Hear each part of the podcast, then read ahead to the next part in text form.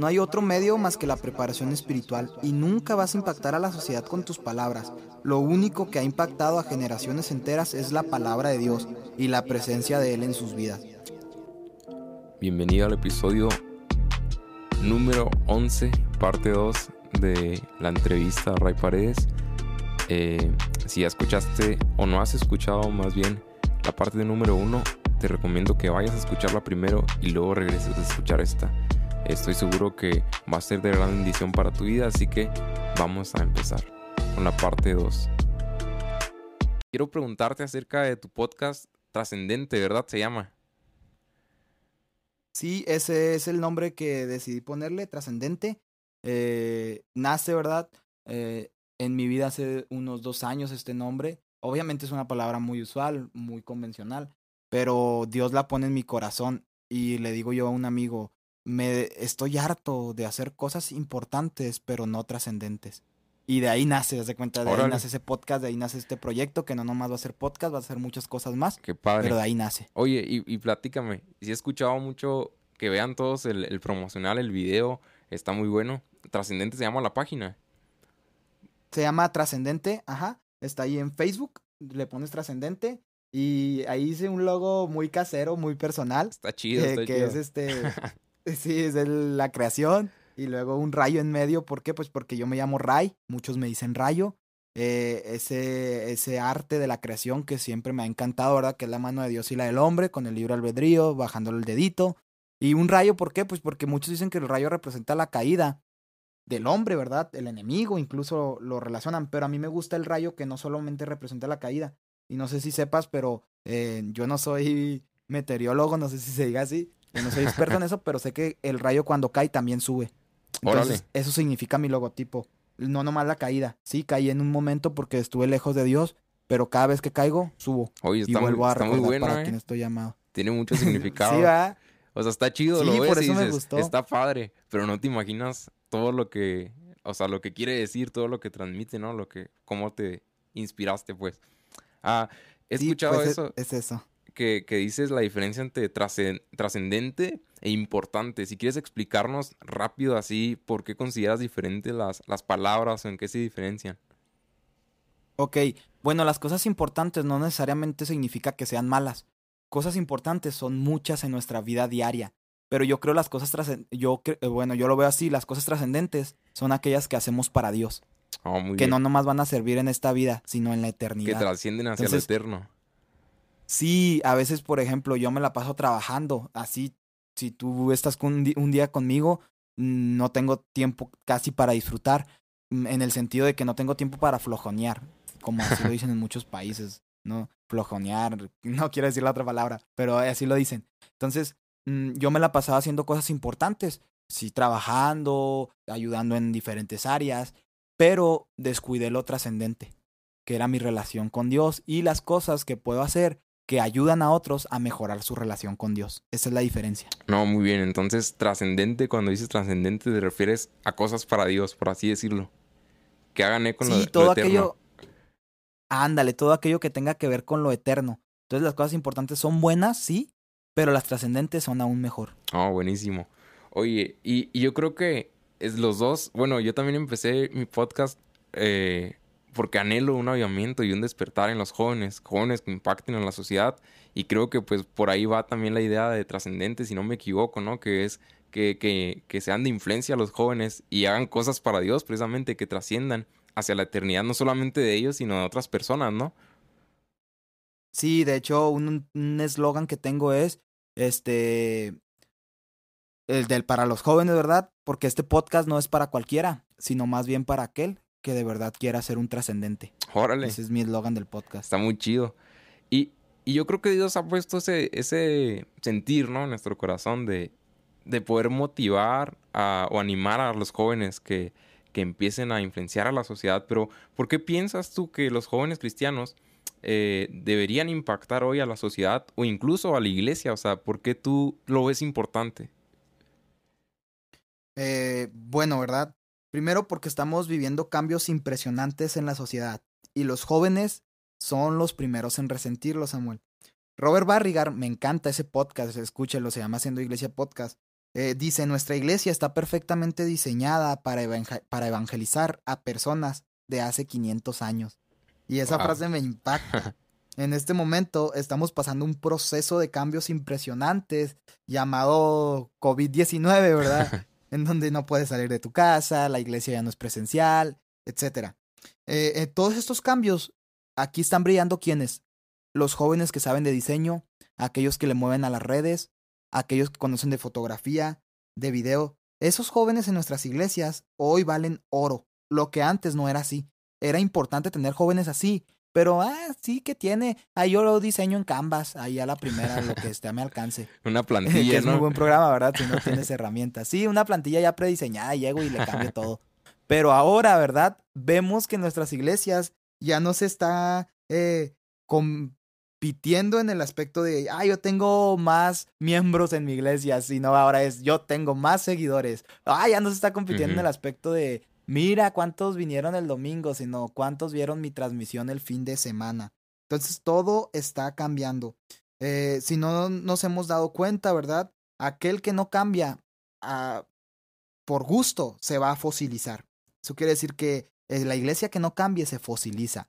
Nuestras iglesias, nuestra eh, sociedad está siendo impactada por los jóvenes en todos aspectos. Fíjate, los bloggers, los influencers más famosos son jóvenes. Y en la iglesia, ¿verdad? Los que hacen cambios son los jóvenes. No digo que los demás no sean importantes, todos lo son. En una iglesia hay variedad, todos son importantes, pero los jóvenes están llevando a cabo los cambios. Es ahí donde entramos, ¿verdad? no para juzgar a nuestros pastores o criticarlos por la manera en la que trabajaron, muy respetable, sino para ayudar y buscar la manera en que nuestros pastores se actualicen y podamos impactar a este mundo actual. Esa es la realidad. Es por eso que creo yo que los jóvenes deben de impactar. No, muy bueno. Y la verdad es que mencionabas algo acerca de que los jóvenes realmente son ahorita los que están empujando, ¿no? A la iglesia, por así decirlo. Y, y cómo a veces erróneamente hay una cultura en la iglesia donde al joven se le ve como que inexperto, donde no, todavía no. Hasta que estés más adulto puedes comenzar a predicar, hasta que estés más adulto puedes comenzar a servir. Y, se crea una cultura de una barrera de, generaciones. Eh, ponen un muro entre las generaciones cuando deberíamos de trabajar en equipo. No, no sé si tú opinas eso, qué piensas de eso, pero hay muchas iglesias, y, sin afán de criticar ni nada, ¿no? Pero donde como dijiste, no es que los adultos ya no participen, sino más bien poder participar todos juntos y como un equipo comenzar a hacer iglesia. ¿Qué piensas tú de eso? Sí, yo pienso que ahí, ¿verdad? Ahí eh, hablando de otro hombre que hace podcast, que es el pastor eh, de Hilson. Chris Méndez. Que se llama Liderazgo Creativo. Sí, Chris Méndez, me, me gustan sus podcasts. Él, él dice que el problema siempre está en el liderazgo y la solución siempre está en el liderazgo. Sí. Sí, entonces yo pienso que ahí el pastor debe de ser una persona eh, bien creativa en el aspecto de que eh, sepa utilizar a los jóvenes y a la gente y a la mente adulta. O sea, sepa, mm. eh, vaya a utilizar esas dos generaciones con una visión. Pero pienso que sí se necesita eso. Me da mucha lástima a mí ver iglesias de jóvenes. Sí lo he escuchado. En esta iglesia, haz de cuenta como si tuvieran un rango de edad porque yo creo que la iglesia es multicultural en todos los aspectos, es multigeneracional. La iglesia no es para jóvenes y para adultos, la iglesia es para personas. Entonces, pienso que ahí debe entrar la sabiduría del pastor y debe de saber trabajar, ni darle tanta oportunidad a los jóvenes porque si nos equivocamos tenemos fallas, pero tampoco cerrarnos las puertas. Y al revés, también los adultos tienen fallas y equivocaciones. Si está viendo, ¿verdad?, que un adulto está trabajando y que no está cumpliendo su propósito, que no está eh, introduciendo a los jóvenes en su trabajo, ahí también hay un problema. No, sí es muy, muy cierto. Ah, y yo quiero preguntarte, hablando de esto, que por qué es importante que los jóvenes impacten a la sociedad. Tú sabemos pues todos que en este momento de, pues sí, ¿no? En estos últimos años se levantan muchos movimientos en contra de la palabra de Dios, muchos de todo tipo. Y me gustaría mencionar algo que, acabo de leer hace unos minutos y es que se acaba de aprobar en la Ciudad de México una ley en la cual se condena a las personas que traten de ayudar. Eh, por, si, por ejemplo, si yo una persona homosexual y yo como pastor le digo, eso no es correcto delante de la Biblia y trato de, de que encuentre su identidad como hombre, a mí me pueden meter hasta cinco años a la cárcel. Hoy se acaba de aprobar, pero en la Ciudad de México. Entonces, en un mundo como este, donde esos movimientos, esas ideologías están teniendo una fuerte voz y están hablando, eh, porque yo, yo personalmente pienso que como cristianos, como jóvenes cristianos, no deberíamos atacar en sí eh, eso, ¿no? No tenemos lucha contra carne ni sangre. Entonces yo creo que más que eso deberíamos de ampliar y empezar a predicar más y más el Evangelio, que esa voz está sonando muy recio, la de las ideologías, la, la, del mundo, la voz del mundo simplemente está sonando muy recio, pero la voz de la iglesia necesita alzarse también y creo que los jóvenes pueden ser un gran potencial para eso. ¿Qué opinas de, de todo esto? Sí, los jóvenes, como yo te digo, son la llave que los pastores tienen. Si la saben utilizar van a abrirse muchas puertas y si no la saben utilizar se van a cerrar muchas puertas. Eh, los jóvenes convivimos con homosexuales en nuestras prepas, en nuestras universidades. Yo conviví así en mi grupo de 45 jóvenes eh, de escuela de la Watch. Tenía un grupo de 20, 15 homosexuales por salón y no estoy bromeando, es la realidad. Obviamente variaba, ¿verdad? Los salones. Había, había, había veces que nomás había cinco jóvenes homosexuales, pero necesitamos llegar a ellos. Y tristemente, la iglesia no la está armando mucho para llegar a ellos. No todas, pero muchas no la están armando, incluso muchas solamente están criticando. Entonces ahí nosotros que convivimos con ellos debemos de buscar la manera de saberles llegar, porque a ellos no se les llega igual que a cualquier otro. Por el simple hecho de ser cristianos, ellos ya hicieron una barrera mental contigo y van a decir, nah, este es religioso. Entonces tú debes demostrarle que su concepto de religioso está mal y que no todos los cristianos son iguales. Entonces pienso que los jóvenes somos esa herramienta. No, muy bueno. Bueno, y, la siguiente pregunta es, ¿cómo crees que podamos, por ejemplo, nosotros o alguien más que, que ya sienta ese sentir de, de querer servir a Dios, de, de, que una generación se despierte o que una generación sea trascendente, vaya, uh, en este tiempo, en esta época, ¿cómo podemos nosotros sí. influir a los jóvenes para que exista ese despertar? Para animarlos? Bueno, la manera, ¿verdad?, en la que debemos influir a los jóvenes para que exista un despertar es despertando nosotros mismos. Ah, muy bueno. No podemos impactar si antes no somos impactados. Sí, es los muy medios, cierto. ¿verdad? Son muchos para impactar a más jóvenes. Y vaya, varían de, varían de todo tipo. Yo te voy a decir uno, ¿verdad? Que yo he utilizado. Eh, yo he visto ahorita en este momento de pandemia jóvenes que están siendo salvados o sea que no eran cristianos y están siendo convertidos al cristianismo. ¿Cómo lo hice? Con la palabra de Dios. Yo tengo ahí un proyecto en mi iglesia y cuando yo llegué pues eran pocos jóvenes. No, no digo que ahora sean muchos, siguen siendo pocos, pero eran muy poquitos, un número mínimo. Estoy hablando cinco o seis jóvenes. Y con ellos yo empecé a trabajar. Cuando se dieron cuenta que un líder joven llegó a la iglesia, llegaron, eh, llegó al menos dos jóvenes más que no eran cristianas y que dijeron, pues vamos a ver qué está pasando, pues porque me dice mi mamá que ya hay alguien joven en la iglesia. Mi pastor es joven, pero pues el pastor no tenía oportunidad de trabajar de golpe con los jóvenes. Entonces llego yo y me dedico ahí a los jóvenes. Un día vamos al cine y les propongo una idea y les digo, ¿qué tal si hacemos un grupo de lectura bíblica? ¿Cómo funciona? Eh, vamos a leer dos capítulos, al inicio eran cuatro capítulos diarios de la palabra de Dios y yo les hacía una serie de preguntas de los capítulos y ellos me las contestaban. Entonces el grupo fue un éxito, empezó así con ocho jóvenes. Ahorita al pasar el tiempo pues son menos, pero de ahí estamos hablando que dos jóvenes que eran ya cristianos no hacían nada, no sabían de la Biblia, no la leían. Y con las preguntas yo logro ver qué hay en el corazón de las personas. Y les hago preguntas simples, ¿no? Hemos ya leído creo que ocho o diez libros de la Biblia. Y les hago preguntas simples de que si tú murieras el día de mañana, ¿verdad? Hablando de Job, ¿Qué te gustaría que dijeran? Hablando de Salomón en Eclesiastés. Y todos ellos les hago preguntas que me hacen ver lo que hay en su corazón. Pero ahí vi el éxito de dos personas que no eran cristianas, que al estar leyendo la palabra, les puse una pregunta, ¿tú ya te consideras que eres cristiana o que conoces a Dios? Sí, me dicen, ya lo conocí, no lo conocía, pero ahora que he leído de su palabra me he dado cuenta de cómo trabaja, etc. Y luego la misma gente de mi, del grupito empezó a, a invitar gente de afuera. Órale. Que decían, oye, es que mi amigo quiere leer la Biblia, pero dice que se le hace muy aburrida. Y ya con las preguntas, las preguntas ahora son dos capítulos, te digo, las, las contestas en media hora. Entonces en media hora ellos contestan las preguntas y se quedan pensando porque les hago preguntas para que reflexionen. Entonces ese es un consejo que que yo estoy viviendo y que ha impactado al menos a mi grupo cercano y que incluso ha impactado a más personas porque ya tengo otra persona que me va a ayudar a hacer preguntas, o sea, ya hice un sistema de esto. Órale, qué y padre. a veces incluso nos reunimos o les digo, oye, hay que reunirnos para platicar de esto y esto. Entonces ha funcionado mucho, Samuel, eso es lo que, como consejo, de un método que puedes utilizar, pero lo que el consejo general es, si quieres influir, tú primero sé influido por Dios. Es muy Esa bueno. Es la realidad. Y, y se genera como un efecto dominó, ¿no? Eh, el que está enseguida, tú, tú empiezas a influir en él y luego es a través de otro. Por eso yo a veces lo veo así como de esta manera, no sé, no sé si estoy muy loco o qué vato, pero ah, yo lo veo así como si fuéramos velas o como si fuéramos una llama que Dios enciende en nuestro corazón. Entonces, como si fuéramos carbón, por así decirlo, o, no sé, una rama, ¿no? Y, Dios empieza a encender a uno. Pero si no lo compartimos con alguien más, es muy probable que ese pequeño fuego cese y se apague.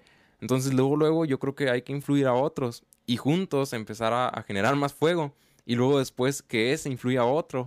Y luego juntos generar más fuego. Y creo que cuando se transmite esa, ese deseo, esa pasión por Dios, eh, se mantiene mucho más tiempo eh, esa llama y esa pasión por Dios. No sé, no sé qué pienses, si estoy muy loco, qué vato, dime. No, no, no, de acuerdo, ¿verdad? Es lo que la Biblia utiliza como método, hacer discípulos. El tú te prendes y vas y prendes a otro, ¿verdad? Y todos sabemos que si queremos que algo se fortalezca, no hay más manera que trabajando en equipo, que siendo muchos, ¿verdad? Nunca vamos a poder impactar a Chihuahua si somos uno. Pero en cambio, si somos miles, es más fácil. No, muy bueno. Y la tercera pregunta es, si un joven dice, alguien que nos está escuchando, dice, yo quiero ser trascendente, yo quiero impactar a mi generación para la gloria de Cristo, pero no sé cómo comenzar, ¿qué le dirías a ese joven que quiere comenzar a, influir a la sociedad, a influir a otras personas, que quiere despertar en su corazón, pero no sabe si comenzar a leer la Biblia, empezar a orar, no sabe qué hacer? ¿Tú qué le dirías? Ok, yo le diría que comience leyendo la escritura y orando. No hay otro medio más que la preparación espiritual y nunca vas a impactar a la sociedad con tus palabras. Lo único que ha impactado a generaciones enteras es la palabra de Dios y la presencia de Él en sus vidas. Comienza por ahí, ¿verdad? Leyendo diari diariamente y orando. Eh, en este grupo, ¿verdad? Que te comencé, de, que, te, que te comenté, perdón, iniciamos 12 jóvenes. Es, eso fue ya lo que inició, me acuerdo. Y, y ahorita los que me contestan, contestan seguido, porque muchos me contestan, pero dejan de contestarme en días y así, son cuatro, porque los demás, ¿verdad?, fracasaron en el proceso. Y ese es mi mayor problema y es el mayor problema que yo creo que tienen los jóvenes ahora, que no son constantes, somos muy inconstantes y siempre nos excusamos diciendo que no tenemos tiempo. Entonces no hay manera de que Dios trabaje en nosotros o en ellos, ¿verdad? Porque no tenemos tiempo para Él, es la realidad cada vez que yo, te, que yo les digo, oye, estás leyendo la palabra, es que no tengo tiempo. No me estás diciendo no a mí, estás diciéndole no a Dios. Exacto. Entonces, lo segundo, ¿verdad? Eh, que yo le diría a esos jóvenes es que ayuden a las personas que ya están haciendo algo. Líderes, personas que tienen proyectos cristianos. Ahí acérquense con ellos, ayúdenles. Y lo tercero es que comiencen algo por sí mismo. Un grupo de oración, de lectura, de evangelismo, eh, nosotros podemos empezar eso en nuestras iglesias, no en rebeldía con nuestros líderes, para nada, sino trabajando en compañía de ellos. Platícales, diles, tengo este proyecto, hey, quiero hacer esto con los jóvenes de mi iglesia. Y así fue, ¿verdad? Así fue como nació este proyecto mío de, de la lectura de la palabra con los jóvenes. Eh, había otra persona trabajando con los jóvenes, yo no era el líder en sí. Eh, y ya yo dije, voy a iniciar así y esto les ha ayudado mucho y siempre va a ayudar. Entonces, eh, siempre que tengas un proyecto para ayudar a los demás, platícalo con tu líder para que él te impulse e incluso te dé su respaldo. Muy bueno, entonces ahí tienen aquellos que quieren empezar a servir, que quieren ser trascendentes a partir de hoy. Sigan estos muy, muy buenos consejos que les acaba de dar Ray. Y tengo una última pregunta ya para ir aterrizando. Como dice mi pastor, ya estoy buscando pista. Eh, ¿Qué les dirías a aquellos que tienen ganas de servir pero no se sienten capaces? Ya sea porque sienten que les falta talento, eh, intelecto o que incluso se sientan atados por algún pecado y no se sientan dignos, se sienten sucios. Eh, yo he conocido gente o, el Señor me ha permitido platicar con algunos jóvenes, adolescentes que se acercan a mí y no se sienten preparados por esta razón, precisamente porque se sienten atados a un pecado y cosas así. Yo creo que hay diversas razones por las que no se sienten capaces, pero ¿tú qué les dirías a, a todos ellos? Ok, en base a que no se sienten capaces, la realidad es que nunca nos vamos a sentir capaz. Todos los hombres de Dios se sentían incapaces. Ve a la escritura y te vas a dar cuenta de Moisés, de todos aquellos que servieran, que decidieron servir a Dios, no se sentían capaces. Y creo que esto ya es hasta una característica de alguien que quiere servir a Dios. Pero lo que sí, ¿verdad? Es prepararnos lo más que podamos. Eh, yo he escuchado mucho esta frase, Dios no llama a los capacitados, Dios llama a los dispuestos, o Dios capacita a los que llaman. Sí. Y sí, sí creo eso, ¿verdad? Yo lo he vivido, sí lo creo. Pero yo creo que si estás capacitado y dispuesto es mucho mejor. Entonces la lectura de la palabra y la oración son dos medios de capacitación que tenemos que tener de a fuerzas en nuestra vida cristiana. No importa en qué área quieras trabajar, estas dos cosas no puedes negociar con ellas, tienes que aceptarlas y vivirlas sí o sí. Y si están atorados en un pecado, Samuel, pues suena fácil, pero no lo es, abandonarlo. Sí. Hay muchos pecados. Yo he estado atorado, ¿verdad? En distintos hoyos, esa es la realidad. Pero me di cuenta que si un camino me lleva a pecar, entonces lo mejor es que cambie de camino. No, muy bueno. Hacerte el valiente no es la opción. Huye, ¿verdad? Ese es el ejemplo bíblico y sí es lo mejor que podemos hacer. Como le recomendaba Pablo a Timoteo, ¿no? sí, huye de los pecados juveniles, ¿no? Huye de las pasiones, como lo hizo aquel hombre, ¿verdad? Josué, que, José, perdón, que, que, huyó, ajá, que huyó, que salió corriendo de, de Potifar. Así, eso es, huye, ¿verdad? Y hacerte el valiente, pues no es una opción. Cambia ese camino, ¿verdad? Que te llevará al fracaso. Porque al final te vas a dar cuenta que si no lo cambias, te va a hundir y van a pasar los años. Y te vas a dar cuenta que ese proceso te va a costar aún más de lo que te costaba al inicio. Y sobre todo vas a ver cómo todos avanzaron y tú cómo te quedaste atorado por culpa de un pecado. Entonces un pecado barato te sale muy caro, esa es la realidad. Y busca ayuda, ¿verdad? acércate con alguien que tú veas líder de confianza y dile, oye, sabes que estoy atorado en este pecado, no puedo dejarlo. Y vamos a buscar la manera de ayudarles. Un joven cuando yo estaba de líder, lo quiero mucho, ahorita es un cristiano ejemplar para mí, músico, me dijo, oye, ¿sabes qué? Estoy atorado en el pecado de la pornografía. Cada vez accedo a él. Y le dije, ok, vamos a hacer una serie de cosas. Primero, ¿tienes compu en tu cuarto? Sí, sácala. Segundo, tu celular lo vas a entregar todas las noches a tus papás. Tercero, cada vez que sientas deseo, ¿verdad? De ver algo así, me vas a hablar. Y vamos a empezar a leer la palabra y a orar. Ese joven salió de ese pecado. No yo, Dios los cambió gracias a él. Y es alguien que ahorita es muy buen cristiano. Ojalá ya no vuelva, ¿verdad? Porque ya si vuelve ya no está bajo mi tutela. Claro. Pero eso yo le dije y le sirvió mucho. Entonces, nunca vas a saber caminar si no gateas. Por último, aprende y tienes que empezar a gatear.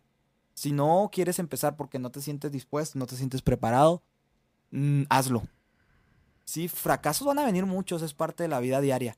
Pero la única manera de que no fracases es no haciendo nada.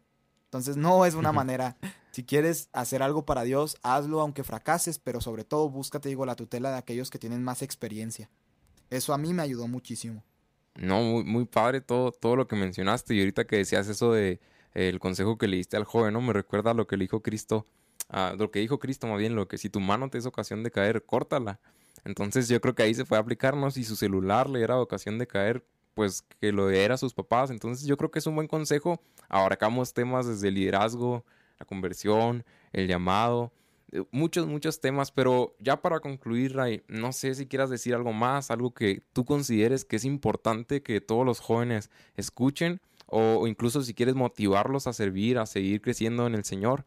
No sé, tú, tú di algo, lo que tú sientas en tu corazón. No, pues el mismo consejo, ¿verdad? Aférrense de la palabra y de la oración.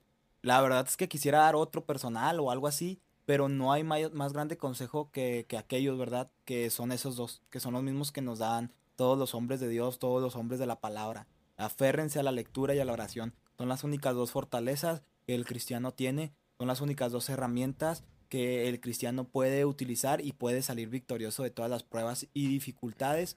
Lo otro es que eh, comiencen a hacer cosas. Todos afuera están haciendo cosas. Tenemos bloggers que suben videos haciendo tonterías. Tenemos personas que son eh, influencers haciendo mensadas de todo tipo y son un éxito. Ahora, ¿por qué nosotros no empezar a impactar haciendo cosas? Si quieres tú levantarte a hacer un podcast, hazlo. Si quieres tú levantarte y salir a predicar a la calle, hazlo. No te limites, eh, no pienses, ah, es que estoy bien menso, no sé hacer nada. Porque eh, Dios, ¿verdad? Dios puede ayudarte, pero primero necesitas empezar a hacer cosas, empezar a actuar y ahí es donde Dios puede respaldarte aún mayor. Si tú estás acostado en tu cama y quieres influir a toda la sociedad eh, comentando en Facebook, eh, no lo vas a lograr, ¿verdad? Las muchas frases que puedas compartir, aunque se vean bien cristianotas, no son nada. La única manera de trabajar y actuar y hacer cosas es saliendo de tu comodidad. Esa es la realidad. Muy, muy bueno. Pues muchas gracias, Ray. Este, ¿cuándo volvemos a Cancún, pues? Ya sé, ¿verdad? Este, hay que pedir una ofrenda eh, a todas las generaciones que nos escuchan. a generación despierta y a trascendentes. Pues es muy caro. sí, ¿verdad? Ahí que cooperen. no, es muy caro. Yo tuve la oportunidad de ir por ustedes, men, porque tu familia me, me contrató como fotógrafo, pero yo creo que nunca había pensado ir a Cancún. No, la verdad ni yo. Espero poder tener la oportunidad otro, otra vez, ¿no? Pero la veo difícil ahorita. Y sí es caro, la verdad, ir. Pero bueno, Ray, muchas gracias. Si alguien nos escucha, oye, desde Cancún, aquí tienen los predicadores del día de mañana. Nada, es mentira, es broma. Cuando quieran. ¿eh? No quiero que van a pensar. no quiero que van a pensar que soy así, de que me invito y todo eso. Siempre yo bromeo mucho. Como, pero, ah, como dicen este luego, ¿no? Los que quieren ser llamados, pero nada más a Cancún, a, a lugares así bien, muy, muy chidos. Sí, de hecho yo he sentido un llamado a las misiones, pero como que a París, por ahí, no sé por qué. Neta, yo también, vato. Pues vámonos juntos, ¿no? ¿Eh? Sí, ¿verdad? No, no, la realidad es que ah, estamos trabajando aquí por el momento y a ver mañana qué más da. Pero es broma, no se tomen todo tan en serio porque yo sé que en las redes, híjole, te pueden ahí juzgar y predicador se te invita a Cancún.